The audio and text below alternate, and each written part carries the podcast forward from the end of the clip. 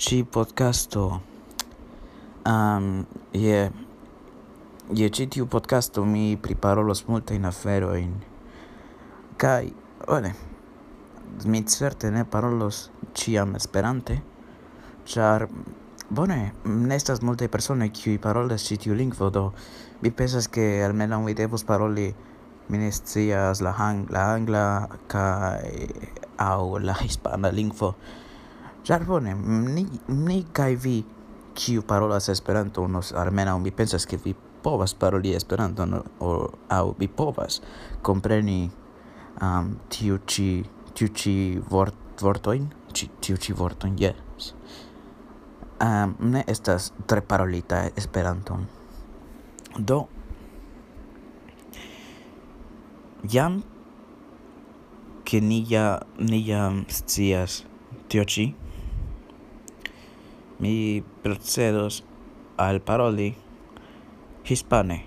Entonces, bienvenidos a este podcast en el cual voy a hablar sobre muchas cosas que realmente probablemente no sean interesantes para nadie, pero mm, para mí lo son.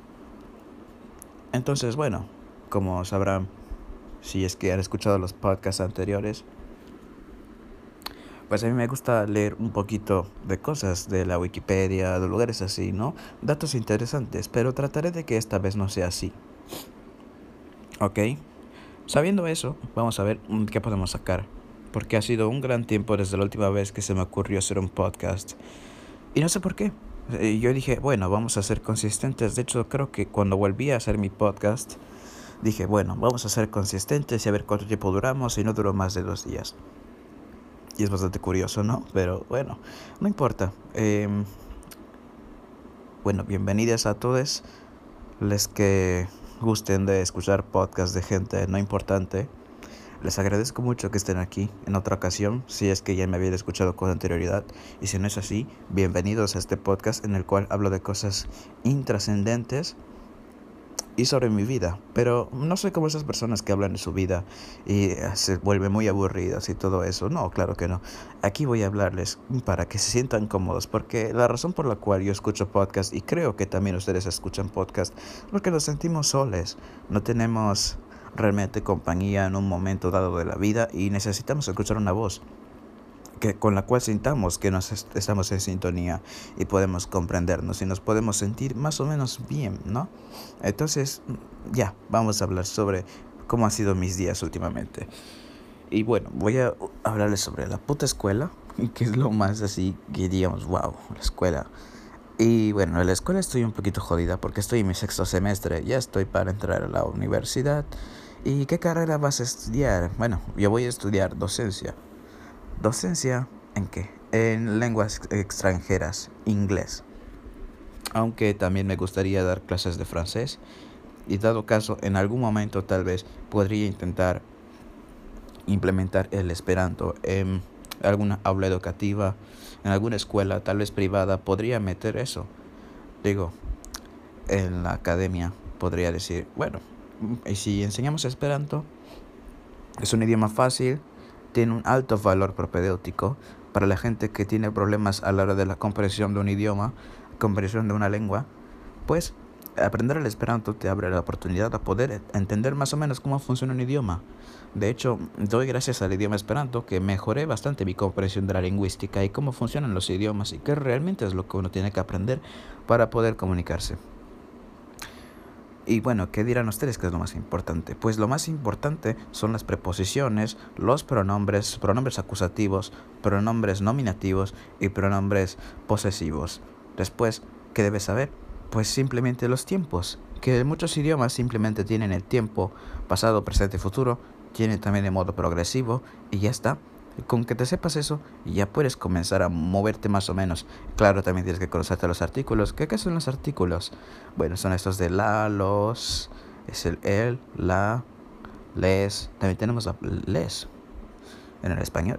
Solamente que no lo utilizamos mucho. Pero en mi caso yo lo utilizo para hacer que el idioma español, a pesar de que es un idioma binario y sus géneros gramaticales de mierda, todas esas cosas, al menos podamos alcanzar a esa inclusividad de género no solamente para las personas binarias, como por ejemplo podríamos decir las mujeres, los hombres, las mujeres trans, los hombres trans, podríamos decir también otros montones de géneros, sino también de esa gente que no se identifica en ninguno o que se siente indeciso o que por cierta o dada razón pues diga, pues no me considero ni de femenino ni de masculino. Por eso a veces yo uso la palabra E para demostrar esta ambigüedad de género para que no tengamos que andar haciendo las, los, les y todas las personas, aquellas que no se sienten con ningún género, pues no, simplemente decimos les, ya está.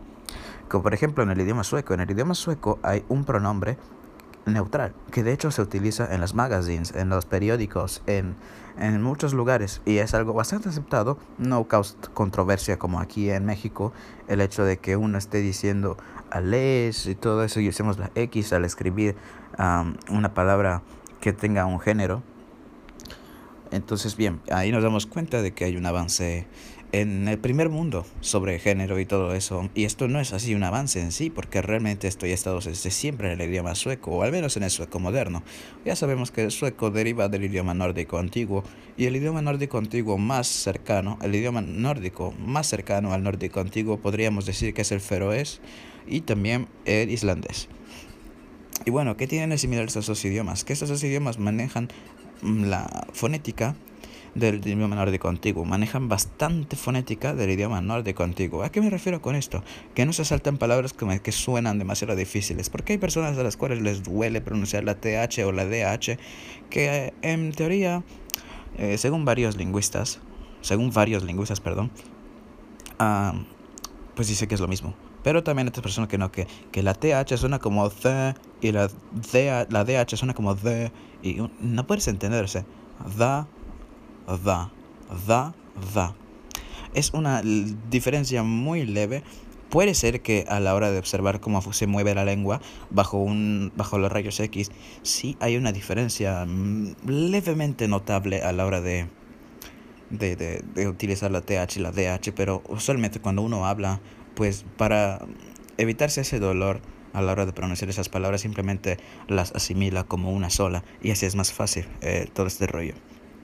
Pero bueno, em, no sé si me voy a adentrar más en el tema de la lingüista, de la lingüística, o si no, voy a seguir con otros temas.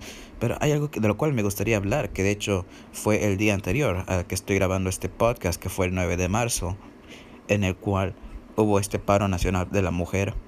Y quiero dar mis puntos de vista mi punto de vista desde la humildad de mi sexo asignado. Soy una mujer transgénero, pero soy un hombre biológicamente. Que la biología no tiene nada que decir de lo que realmente eres. Hay gente que no puede discernir de la preferencia de género, no preferencia, sino el género con el que te identificas. No puede discernir del género con el que te identificas al sexo al cual naciste asignado por error de la naturaleza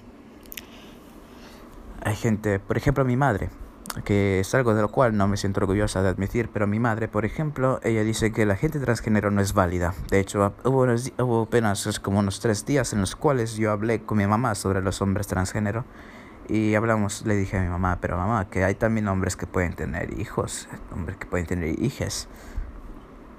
Están los, los, los hombres que nacieron como mujeres. Y bueno, obviamente nos metemos al tema biológico y es algo de lo cual causa mucho tabú, mucha controversia, la biología. Pero claro, están hablando de la biología. La biología es algo muy alejado a lo que podría ser la psicología de una persona. Y no quiero decir que la biología esté completamente desarraigada de la, de la, de la psicología de una persona, pero quiero decir que el hecho de que tú nazcas con pene o nazcas con vulva no significa nada, no significa nada al respecto de lo cual puede significar que tú te sientas identificada con cierto género o no, o tal vez no te sientas identificada con ningún género y está bien, no tiene nada que ver tus miembros ni nada de eso, no tienen nada que ver. Es como decir, por ejemplo, y es que déjenme pensar en un ejemplo que sea contundente, un ejemplo que, bueno, no puedo. no lo he premeditado y tampoco me voy a esforzar en hacer un ejemplo del cual me pueda arrepentir luego. Pero solamente quiero darles ese ejercicio mental y pónganse a pensar si realmente una cosa significa la otra. Todos tenemos momentos en los cuales creemos que tenemos la razón.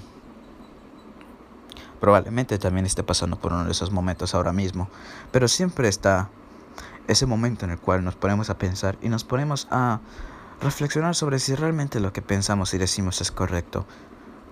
Como por ejemplo eh, la, la, marcha, regresando a marcha, la, la, el paro nacional. Yo hasta hace apenas una semana pensaba que el paro nacional de la mujer era algo bueno del todo. Y no digo que sea malo, yo digo que está mal organizado y es un movimiento que como he escuchado en otros lugares de ciertos otros movimientos, es un, calificativo que se le da mucho a los movimientos de hoy en día, está en pañales. Es un movimiento que aún no alcanza su auge, no solamente moral, sino intelectual, y no saben realmente lo que están buscando. Y digo esto porque hay muchas mujeres mexicanas, y quiero decir mexicanas porque no voy a hablar sobre otros lugares. Hay mujeres mexicanas, que la mayoría, y no quiero hablar mal de la gente mexicana, pero la mayoría de la gente mexicana, por ejemplo, no busca realmente hacer honor a ciertos días o festividades o movimientos, sino que realmente simplemente buscan el revuelto, buscan hacer cosas diferentes, salirse un poquito de la rutina, pero realmente si les preguntas uno a uno qué es lo que realmente están apoyando, qué es lo que realmente les causa molestias y si realmente a ellos les han afectado, bueno, y digo, claro, no hay que ser egoístas. Uno puede marchar, uno puede hacer cierta actividad en pro de defender a otra persona. Pero digo, ¿realmente sabes a quién estás defendiendo? ¿Sabes por qué ideales estás luchando realmente? ¿Puedes explicarme qué es lo que realmente te molesta a ti? ¿Puedes explicarme realmente qué es lo que estás buscando con esto? ¿Qué es lo que buscas con esto? De desaparecer no trabajar, no laborar, no hacer esto, no hacer lo otro. ¿Qué estás consiguiendo con eso realmente? Nada. Vas a conseguir que en la noticia salga esto, que el otro, que sí, Día de la Mujer, sí, sean fuertes, ajá, sí, sí, mujer, mujer, mujer, pisemos al hombre, pisemos a las demás minorías sexuales, mujeres, cisgénero, mujeres, cisgénero, trans exclusionistas que no consideran a, los, a las mujeres trans como parte del movimiento o que consideran a, las, a los hombres transgénero obligadas, obligados, obligades a participar en su movimiento ya que fueron mujeres biológicas. Es algo tan controversial que, por ejemplo, para la mayoría de la población mexicana, probablemente ni le causa escosor y diga, bueno, sí, mujeres. Ok, hombres, nos vamos a divertir, wow, sí, no hay mujeres. Y las mujeres, oh, sí, váyanse a la mierda, hombres. Y ya. Pero ¿por qué estás luchando realmente? ¿Qué vas a conseguir con eso? Regreso a la misma pregunta.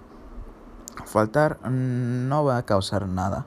Podría ser, no sé, que la economía baje una mierda se note un poco, decir, ah, bueno, pues mira, la falta de trabajo el día del lunes, pues causó esto, causó lo otro y ya. Pero, legalmente, ¿qué estás consiguiendo? O a nivel cultural. ¿Crees que con eso vas a cambiar la mentalidad del asqueroso hombre violador? Probablemente no. Porque una persona que es agresiva, una persona que es misógina, una persona que es andrógina, una persona que sea de cualquier cualidad malévola no va a cambiar simplemente por este tipo de movimientos. Y yo soy de esas personas que opinan que el problema de esto realmente no proviene bueno, de hecho ni siquiera tienen una proveniencia ellos, ellas, ellas no opinan, no tienen idea de dónde viene el problema en sí, solamente culpan al hombre y ya. Que de hecho, bueno, yo por eso que también culpo al hombre el hombre tiene muchos problemas mentales. ¿Y a qué quiero llevar con esto? Porque no quiero que me malentiendan. Yo digo que esto radica en la educación. No me voy a ir a temas de antropología, ya que estudiar el nacimiento del machismo es algo imposible, al menos para mí. Es imposible que podamos discernir de dónde provino este, este movimiento, esta forma de pensar del hombre moderno mexicano. Pero quiero decir que esto radica en la educación que se nos ha dado. Nosotros como jóvenes, nosotras como jóvenes, nosotros como jóvenes, se nos ha educado a decir que el color rosa es para las mujeres y el color azul es para los hombres, que la mujer es debilidad, el hombre es fortaleza. Y desde ahí, al ser nosotros, bueno, somos animales aún, y la razón por la cual los humanos destacamos sobre otras razas y seres vivos es nuestra violencia y nuestra capacidad de hacer de someter a otras especies, a otros seres vivos. Que de hecho esa es la razón por la cual el Homo sapiens superó a otras razas de seres humanos. Porque somos violentos. No quiero hablar sobre qué raza específicamente se nos...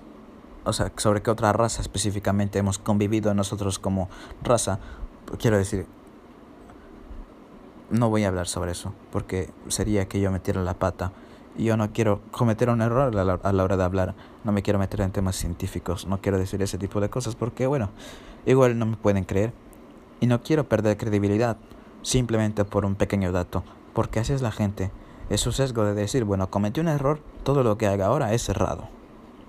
Errado, por si no me entendieron. Es errado. Y no es así, claro que no. Pero así piensan las personas que, por ejemplo, defienden, y no quiero decir que todas, pero la mayoría que he visto por internet, y no he hablado con nadie que tenga este pensamiento al menos, pero tampoco es como que yo quisiera hablar con ese tipo de personas, pero siempre buscan desmantelar el argumento de una persona simplemente por un error que ha cometido que es inherente al argumento en sí. Pero bueno, ya me estoy yendo a temas demasiado largos. Solamente quiero decir que el paro nacional, al menos para la mujer, no es nada. Y no va a cambiar nada. Y si quieren hacer algo, estudien. Y no solamente para las mujeres, hombres y cualquier otro tipo de persona que no se identifique con ningún género. Si quieres cambiar algo, cambia el núcleo social. ¿Cómo vas a cambiar eso? Estudiando. Porque siempre en este mundo, en esta humanidad, hay una jerarquía. Y obviamente la persona culta está peldaños encima de la gente inculta, de la gente sin estudios. Y tristemente un título te va a dar la credibilidad y te va a dar esa oportunidad de poder cambiar las cosas. Siempre pertenecer a cierto grupo puede darte un, un nivel de jerarquía diferente. Y no me quiero meter en temas de conspiración, pero podríamos mencionar a los masones. Que los masones son un grupo de culto, son un grupo de culto, pero no culto sectario en sí, sino culto de cultura, de conocimiento. Y siempre el saber te va a dar esa capacidad de poder cambiar el mundo. Sea más fácil o sea más difícil, dependiendo en qué punto estés. Podríamos decir que en la política es más fácil que cambies las cosas. Pero en la política está todo tan volátil. Y si realmente tú quieres cambiar algo, simplemente estudia, edúcate. Y si no te gusta cómo funciona el gobierno, si no te gusta cómo funcionan estas cosas, trata de cambiarlo. Trata de cambiarlo, porque hay muchas cosas que tenemos que corregir en este mundo. Y a mí, por mi parte, porque dirán, bueno, hazlo tú. A mí me da igual, la verdad. Es algo muy difícil. Y yo, honestamente, no poseo la capacidad de poder, o sea, no la capacidad intelectual ni nada, o sea, obviamente yo puedo, pero no poseo las ganas de luchar por algo toda mi vida. Y valoro mucho la gente valiente que dedica su vida a estos cambios, que dedica su vida a cambiar el código penal para los hombres violadores asquerosos. Y no solamente eso, el código penal, además de que es algo demasiado lento y demasiado ambiguo, al menos en México, también tenemos a los cuerpos policíacos, a este nivel más bajo de legalidad. Y no solo eso, hasta en la delegación. He escuchado casos de mujeres que han sido violentadas, no sexualmente, Pero si por el hecho de ser mujer ha habido acoso, ¿y al hombre qué? Se le deja, no sé, una hora en la cárcel, una hora en la, en la jaula, no sé cómo le digan ustedes. Em, pero no pasa, no prosigue a nada. O tal vez sí, una multa y ya está. Y no pasa nada. El hombre dice, bueno, me salió barato. Al menos hay gente que tiene dinero para decir, bueno, me da igual, pago una multa y ya está. Pero no es así. Si quieres cambiar algo, cambia la sociedad, cambia la forma de pensar y trata sobre todo de cambiar a los padres o a la gente mejor que trate de ser padres porque la culpa se la tienen los padres de la educación que se da. Gracias a los padres somos quien somos y es muy difícil cambiarlo. Por eso digo, hay que intentar cambiar de poco en poco en ámbitos grandes. Porque si cambias a una persona de poco en poco y esa persona, no sé, es un obrero albañil, es una persona que no tiene nada, nada de repercusión sobre la sociedad, pues ahí estamos jodidos.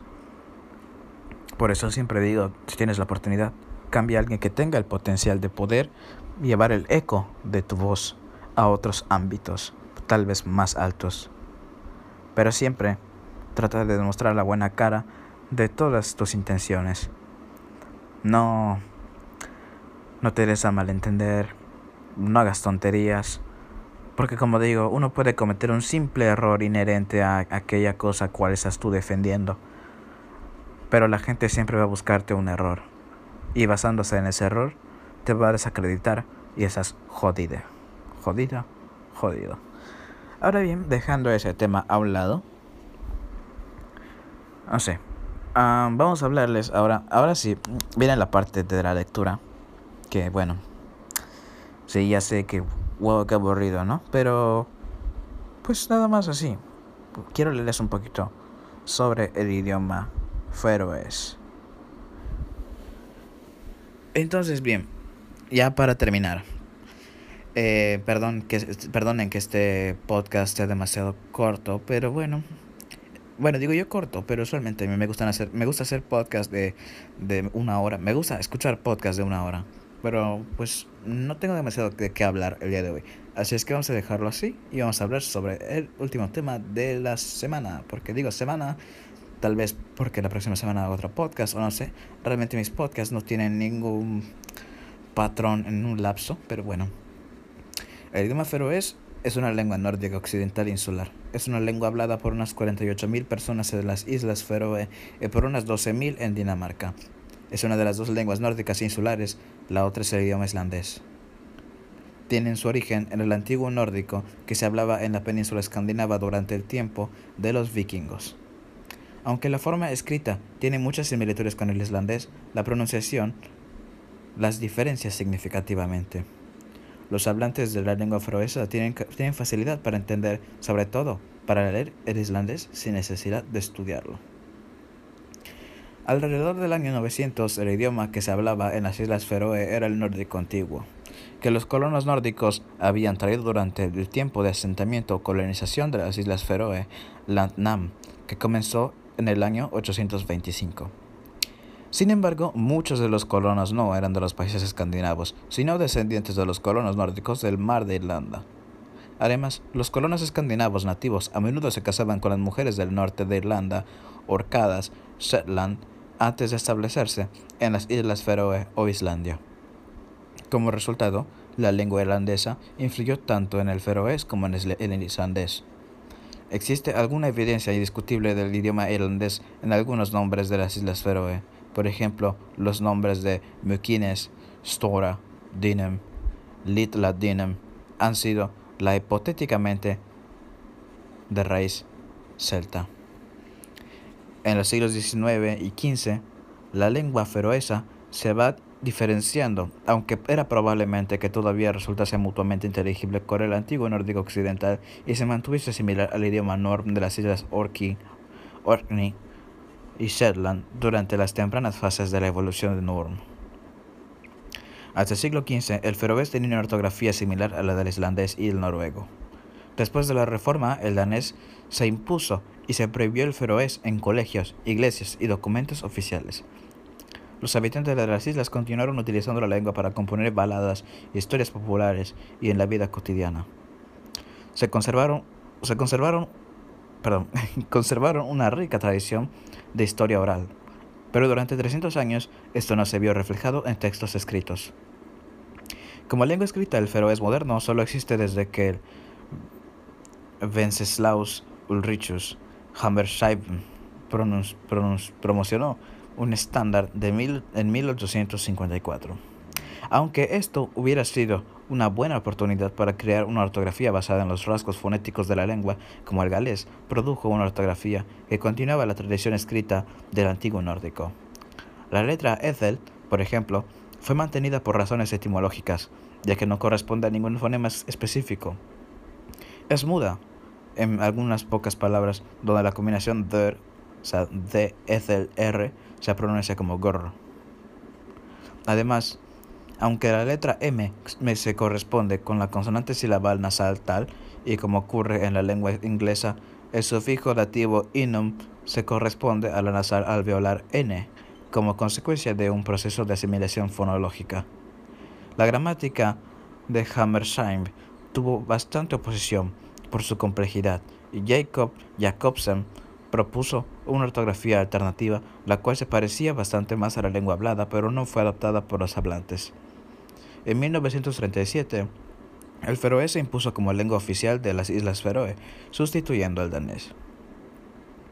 Como lengua escandinava occidental, la lengua feroe está relacionada con la islandesa y varios de los dialectos noruegos occidentales y se ha desarrollado a partir de la lengua hablada por los noruegos que colonizaron las islas hacia el siglo IX después de Cristo. Aunque hay variantes significativas en pronunciación de, la, isla a isla, no hay verdaderas variantes dialectales. Es notable por sus muchos diptongos que desarrolló de las, que desarrolló de las antiguas y simples vocales. El nombre tiene declinaciones fuertes y débiles, habiendo tres géneros, dos números y cuatro casos. El artículo determinado independiente es hin, masculino y femenino. El neutro es hit con formas plurales hiner, hinir, hiner, hini. La numeración del 1 al 3 es declinada. Ein, Tver, Trigger. Del 4 al 10, Fura, Fim, Sex, Sjö, Eta, Nigu, um, Elivi, Jol, Tugu, Triali, Frati. El verbo tiene voces activas, media y pasiva. Modos indicativos, subjuntivo e imperativo. Hay ocho casos, incluyendo perfecto, imperfecto, pluscuamperfecto, pluscuamperfecto, perdón, futuro perfecto y pasado condicional. Los tiempos presentes e imperfectos son simples, los otros compuestos. Los pronombres personales en tercera persona distinguen género, singular, eg, tu, han, hon, plural, vid, tit, tir, tur, el demostrativo masculino y femenino es tan. El pronombre relativo es sum. El orden de la frase es sujeto, verbo, objeto.